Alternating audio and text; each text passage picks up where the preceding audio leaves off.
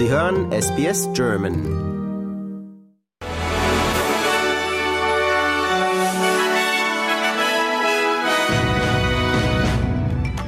Sie hören den SBS German News Flash an diesem Donnerstag, den 18. Januar. Mein Name ist Daniel Georgakos. Außenministerin Penny Wong bekräftigte die australischen Forderungen nach einem dauerhaften Waffenstillstand in Gaza.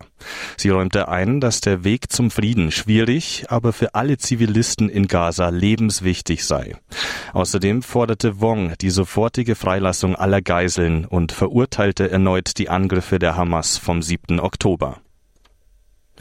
Die australische Arbeitslosenquote liegt den zweiten Monat in Folge stabil bei 3,9 Prozent.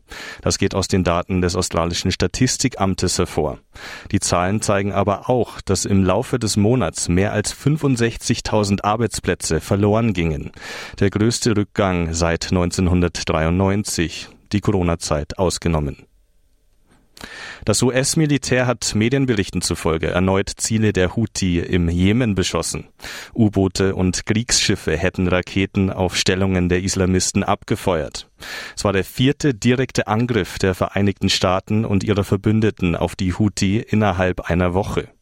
Damit wollen sie die Islamisten abschrecken, die seit November vom Jemen aus Schiffe im Golf von Aden und im Roten Meer attackieren. Der britische Premierminister Sunak hat sich im parteiinternen Streit über die künftige Asylpolitik vorerst durchgesetzt.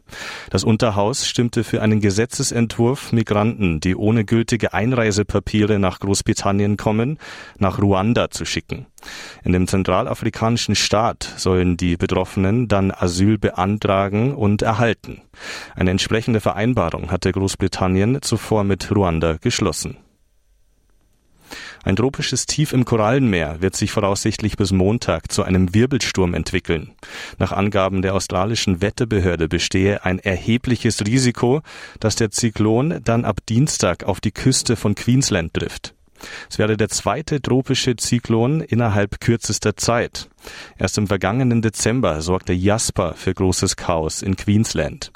Den Gemeinden an der Ostküste von Queensland wird empfohlen, sich über die Vorhersagen und Warnungen auf dem Laufenden zu halten.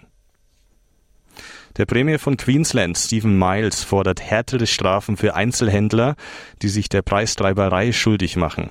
Miles trifft sich heute mit Supermarktchefs in der Hoffnung, Antworten auf die Diskrepanz zu erhalten zwischen dem, was die Landwirte nach eigenen Angaben für ihre Produkte bekommen und dem, was die Verbraucher an der Kasse zahlen.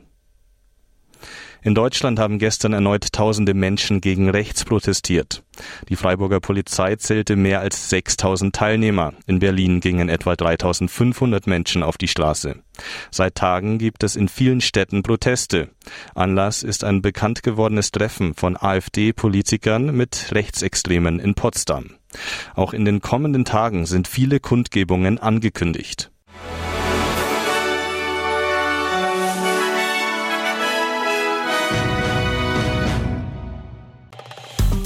Liken, teilen und kommentieren Sie unsere Inhalte bei facebook.com/sbsgerman.